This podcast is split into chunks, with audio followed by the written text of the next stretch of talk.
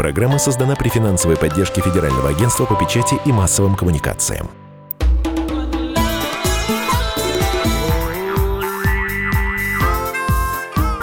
«Национальный вопрос» В студии ведущие программы Андрей Баранов. И Елена Афонина. И э, сейчас э, мы в продолжении темы коронавируса э, поговорим еще и о том, как себя чувствуют те, кто оказался здесь э, заперты, насколько много этих людей. И также поговорим о тех, кто, несмотря на все эти события, по-прежнему добивается российского гражданства и с какими сложностями он сталкивается. С нами в студии обозреватель комсомольской правды Галина Сапожников. Галь, приветствую. Добрый день. Ее супруг Виктор. Виктор, здравствуйте. Добрый день. Да, ну и сегодня, да, с нами эксперт, заместитель директора Института стран СНГ Александра Докучаева. Александра Викторовна, здравствуйте. Вот мы, ближе к микрофону, пожалуйста, мы буквально несколько минут назад говорили с э, нашим корреспондентом э, о тех людях, которые оказались заперты в транзитной зоне московских аэропортов. То есть те люди, которые прошли э, одну стадию контроля и дальше оказались вот в этой буферной зоне, никуда дальше они выйти не могут. Но вот если верить информации, по крайней мере, она появилась в СМИ, что сейчас на территории нашей страны вот те трудовые мигранты, которые которые приехали сюда на сезонные работы или здесь работали достаточно долго, оказались в такой же тупиковой ситуации. Вот э, что пишут некоторые СМИ, что э, более э, сотен граждан Белоруссии оказались э, во Внуково, застряли. Они возвращались домой с пересадкой в России. И дальше все, точка, никуда э, выехать не могут. Э, дальше Узбекистан, который сам заявил о полном закрытии авиажелезнодорожного сообщения, э, заявил о том, что э, чартерные рейсы из Москвы для эвакуации граждан будут, но сколько их и когда они будут, непонятно. Далее, в регионах э, сейчас тысячи граждан Узбекистана застряли, потому что это не только московские аэропорты, Конечно. понятно, что люди добираются домой любыми способами. И э, есть информация о том, что в Оренбургской области э, несколько сотен э, граждан Киргизии которые пытались вернуться в свою страну, оказались практически э, заперты, опять же, вот в э, таком э, подвешенном состоянии. Что в этой ситуации делать? Вот что делать тем людям, которые приехали сюда зарабатывать копейки и вынуждены сейчас тратить тысячи рублей на то, чтобы обеспечивать себе более-менее существование в непонятно какой перспективе? Насколько мне известно, в пятницу, в пятницу Константин Федорович Затулин, который является э, вообще специальным представителем по вопросам миграции и гражданства Госдумы, задавал вот эти вопросы, проблемы, э, связанные с закрытием границ для тех, кому нужно срочно переехать, кто находится в России, или кто э, должен въехать в Россию. Понятно, что граждан России впускают в страну, но есть большая категория людей, наших соотечественников, которые имеют разрешительные документы на проживание в России, но по каким-то делам как бы выехали в страну своего угу. прежнего проживания, вернуться не могут, у них истекают сроки. Им могут аннулировать потом их разрешительные документы за просрочку. Вот со всеми этими вопросами Затулин э, выходил в правительство и в администрацию, и ему пояснили, что, во-первых, в ближайшее время должны быть сняты запреты на въезд и выезд с э, ЛНР и ДНР. Угу. Это, это люди действительно находятся в ужасном состоянии, потому что они самолетом туда прилететь не могут и могут ехать только через территорию России, если они оказались за границей где-то далеко.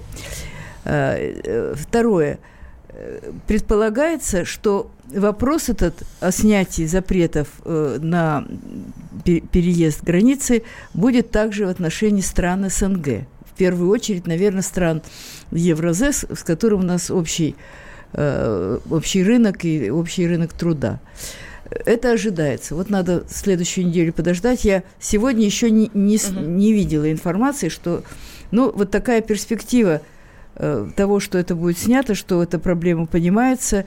И Россия, ну, во всяком случае, Россия это известно, и вот такие меры обещают предпринять. Да, но поскольку мы сейчас говорим не только о проблеме тех, кто оказался здесь вот невольными заложниками ситуации, трудовые мигранты, но и те, кто живет в России и россиянином стать никак не может.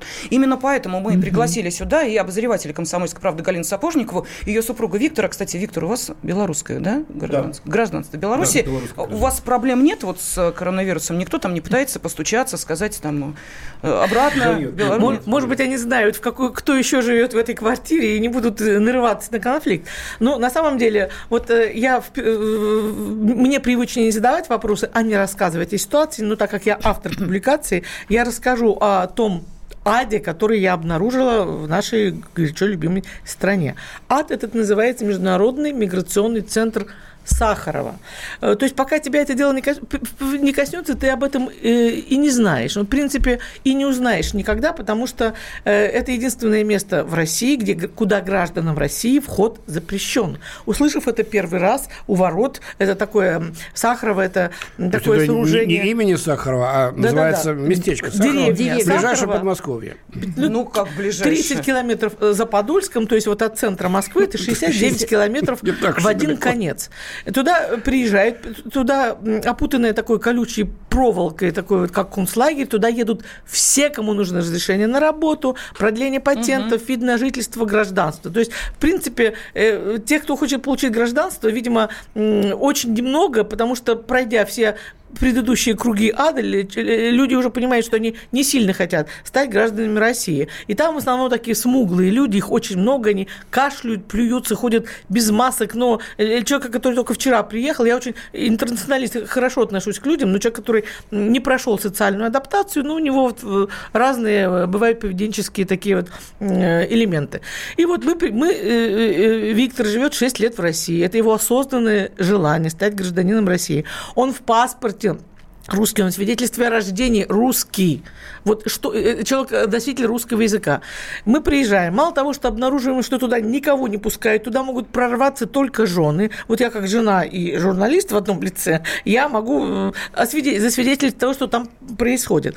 Там выстроена такая унизить, унижающая атмосфера для, для любого человека, который хочет столкнуться с системой российской бюрократии. Вот, например, вот у Виктора есть вид на жительство, есть паспорт но ему нужно требуют, потребовали, чтобы поставили э, в паспорт штампик о том, что у него есть вид на жительство, хотя он его держит в руках. Так вот, чтобы этот штампик получить, мы сидели 4 часа в очереди. Я в статье нашла э, э, такой пример, и сейчас повторю, что вот последний раз я 4 часа сидела, стояла в очереди за сапогами в 86-м примерном да, году. все подробности да. я расскажу нашим слушателям в публикации «Комсомольской правды» да. за 20 марта или на сайте нашем kp.ru называется «Стать гражданином России и не сойти с ума». Галина Сапожникова. Ну, так и, и там, понимаете, когда мы пытаемся под, э, подавать документы, уже была вторая попытка, нужно заполнить анкету. Это это какой-то ад. То есть они придираются каждый запятую. Допустим, один инспектор говорит, э, нельзя писать Г.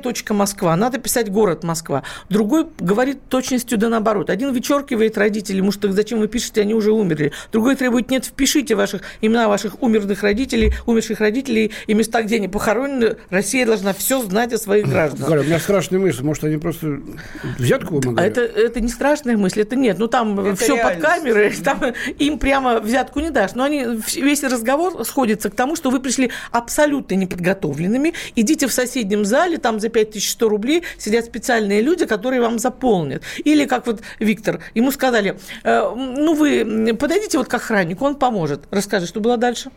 Ну, охранник является э, киргизом, вот, немножечко так плохо говорит по-русски. Но, но с российским гражданством. Ну, видимо, да. Нет, ну да, нет, я спросил, откуда вы, он говорит, я киргиз. Я говорю, очень приятно. Ну и получается, говорит, вот вы сейчас, я вам дам здесь небольшую бумажечку с моей росписью, подойдете и вам здесь оформят анкету. Для меня было, э, я, знавший русский язык, я, ну, простите, у меня 4-5 было э, с 1970 по 80 год, я учился в русской школе. И вдруг мне киргиз говорит, мы вам заполним анкету. За 5100. И вот я как-то так и говорю, супруги, что тебе сказал охранник? Я говорю, мне охранник сказал, что он мне заполнит анкету. А На киргизском языке? Я говорю, наверное, А если проехать километр от центра, там сидит конторка, они за 3 500, а гражданам Беларуси еще тысяча скидки, вообще просто вот за, за копейки просто, да. Но вы понимаете, в чем парадокс? Вот э, я этому своему инспектору несчастному говорю, слушайте, вот и, и, у меня вообще, это, я золотое перо России имею титул, у меня красный диплом, я 30 лет в федеральных СМИ, если я не могу заполнить угу. вашу анкету, кто тогда те люди, которые заполняют за 5100 рублей? Он говорит, а нам эти деньги совсем вообще не идут, мы к этому не имеем отношения, говорит он, но за его э, спиной стояли две майорши, они весело хихикали, им это казалось невероятно забавно и смешно, что вот э, этот мучительный путь, который я прохожу. Да, ну, вы знаете, э, проблема, она ясна. Сейчас э, развитие того, эм, что же происходило дальше, мы обязательно вам предложим после небольшой паузы. Но я напомню, что с нами в студии не только обозреватель комсомольской правды Галина Сапожникова и ее супруг Виктор, который один проходил эти круги ада, вторая была свидетельницей того, что происходит, но и заместитель директора Института стран СНГ Александра Докучаева. Александр Викторович, у нас остается буквально несколько секунд. Скажите, для вас вот то, что Галина рассказывает, это не откровение? К сожалению, нет. Более того, того, мы уже столкнулись с многими случаями, и случаями, которые оборачиваются человеческими трагедиями, когда волокита вот с этими запятыми проходит, приводит к тому, что человек не успевает получить нужные документы для того, вот чтобы увидеться с умирающим отцом. Буквально через несколько минут. Национальный вопрос Политика. Владимир Путин приехал в Японию на саммит большой... Экономика. Покупательная способность тех денег, которые вы... Аналитика. Что происходит правильно, а что происходит Технологии. В последнее время все чаще говорят о мошенничестве с электронными подписями. Музыка. Всем привет. Вы слушаете «Мир музыки». Радио «Комсомольская правда». Слушает вся страна.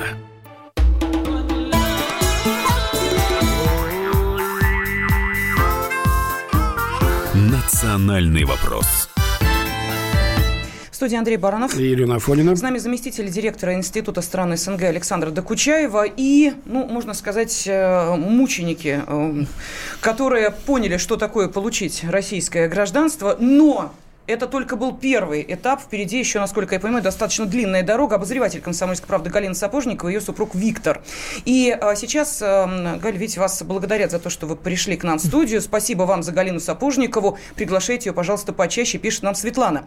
Так, но есть и те, кто пишут следующее. А что, в США гражданство без проблем получать? Приехал и ты уже американец? Там бюрократия еще хуже. В США визу порой получить невозможно, не только, э, не то, что гражданство. А что же нам равняться ссылаться на худшие образцы, которые Америка демонстрирует раз за разом в разных, так сказать, областях жизни. Давайте будем здесь, наоборот, мы для них примером.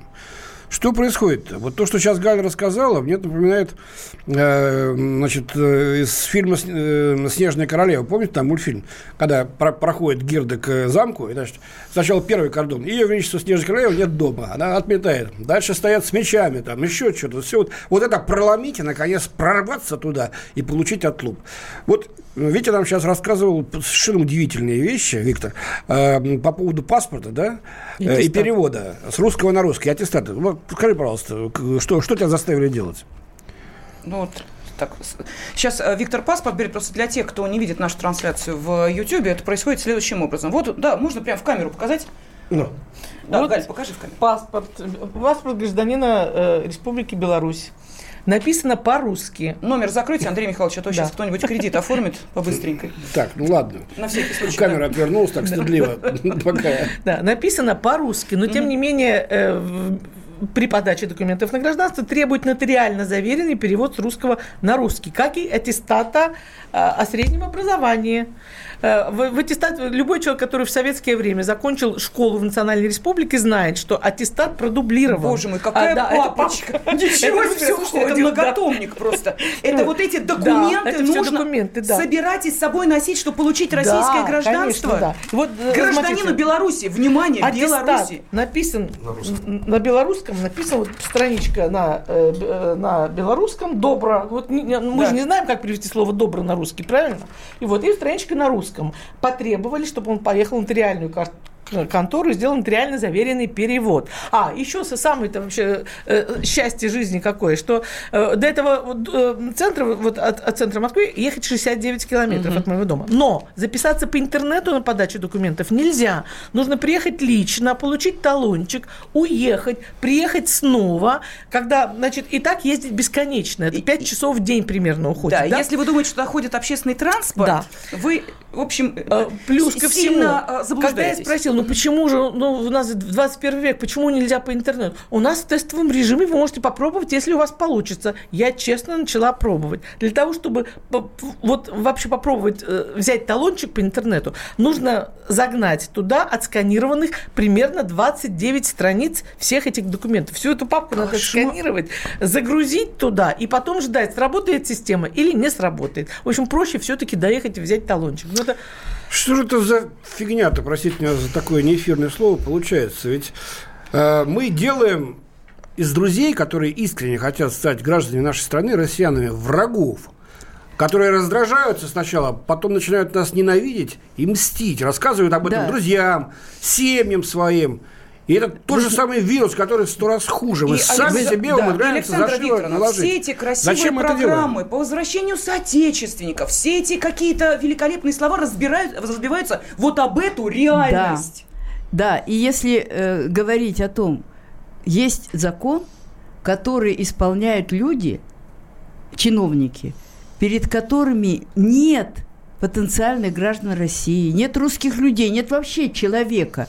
Перед ними я не знаю, дойная корова или коза, в зависимости от того, как они кого рассматривают. Вы знаете, вот я коротко сказала о трагедии uh-huh. Яниса Шкарьянца. Он словенец, он живет уже здесь 16 лет, он, носи, он носитель русского языка, он вынужден был из-за нашего закона перед тем, как э, получить вид на жительство, отказаться от гражданства Словении, он Перед этим он получил справку, что его примут в гражданство, то есть он прошел трехмесячную проверку. Он это получил, он, его вывели из славянского гражданства. Он два месяца в, в конце прошлого года добивался того, чтобы ему вид на жительство иностранного гражданина поменяли на вид на жительство лица без гражданства, потому что у него не стало гражданства. Надо было поменять. Два месяца по закону, по регламенту, это семь дней – его гоняли, пока в конце концов не, он не обратился к депутату Затулину, и депутат Затулин уже по своим каналам обратился к московским начальникам, которые как-то посодействовали, чтобы его пропустили через эту мясорубку. И вот что, и в конце концов он получил, вот про, два месяца у него прошло с обменом, затем 20 дней он потратил уже в январе, ездил пять раз, чтобы сдать документы на гражданство. История вот один в один. Он 28 января сдал документы на гражданство. К этому времени, если бы было все по закону, в регламентные сроки, он бы уже имел паспорт. А трагедия этого человека состоит в том, что осенью он узнал о смертельной болезни отца. Он старший сын в семье. Он хотел проститься с живым отцом. Но он даже на похорон не смог поехать, потому что отец умер неделю назад – у него еще нет паспорта, а визу по имеющемуся у него виду на жительство лица без гражданства не дает Словения. Это еще случилось вот до совсем этих страшных uh-huh, карантинов. Uh-huh. Понимаете? Вот кто ответит за эту трагедию? А ведь вот эти дни жизни, которые потратили два талантливых, умных человека, это же дни человеческой жизни – а Галя, там... а у вас не возникал вопрос, понимаете, вот, э, к сожалению, да, но э, иногда ты начинаешь думать, а может, через заднее кирильцо? Нет. Может быть, через небольшую сумму денег, нет. которые нужно давать определенным людям? Нет? Слушай, во мне в этих, во-первых, у меня такая мысль никогда не возникает, э, потому что журналисты – это все-таки судьба и характер. Во-вторых, у меня в такие ну, минуты Характер Галя мы знаем. Да. Внутри такой маленький зверек, который вырос, способен вырасти в большого зверька. Но это вот я сейчас такая м, боевая. Когда измученная несколькими часами стояния там, э, я конечно, не так себя вела. Э, я пыталась им что-то объяснить. Мне казалось, что я им пыталась объяснить что-то про человеческое достоинство, потому что вокруг меня сидели люди, и все это слышали. Ну Белорусы, ну, русские из Казахстана. И они молчали, они не смели пискнуть. Я им пыталась это объяснить, что мне стыдно за мое отечество. они хохотали мне в лицо, понимаете? У меня задрожал голос, я не так себя вела, как сейчас. Так, у нас полминуты. Почему они это делают? Я обращаюсь к нашему эксперту. Почему они нарушают собственные регламенты? Почему нарушают вот так вот российское законодательство просто так? Вы знаете, объяснить это совершенно невозможно. Это просто абсолютно невозможное чиновничество, которое я по Некрасову знаю. И пошли они солнцем полимы. К сожалению, проходит два века – Почему это происходит? Я не знаю, потому что объяснить это невозможно. Значит, надо менять руководство, видимо. Они, они, они унижают Россию перед теми, кто приехал сюда с надеждой Спасибо стать нашему Спасибо. эксперту Александра Докучаева, Галина Сапожникова, Виктор, Андрей Баранов. Ирина Афонина. Были с вами. Вопрос. Программа создана при финансовой поддержке Федерального агентства по печати и массовым коммуникациям.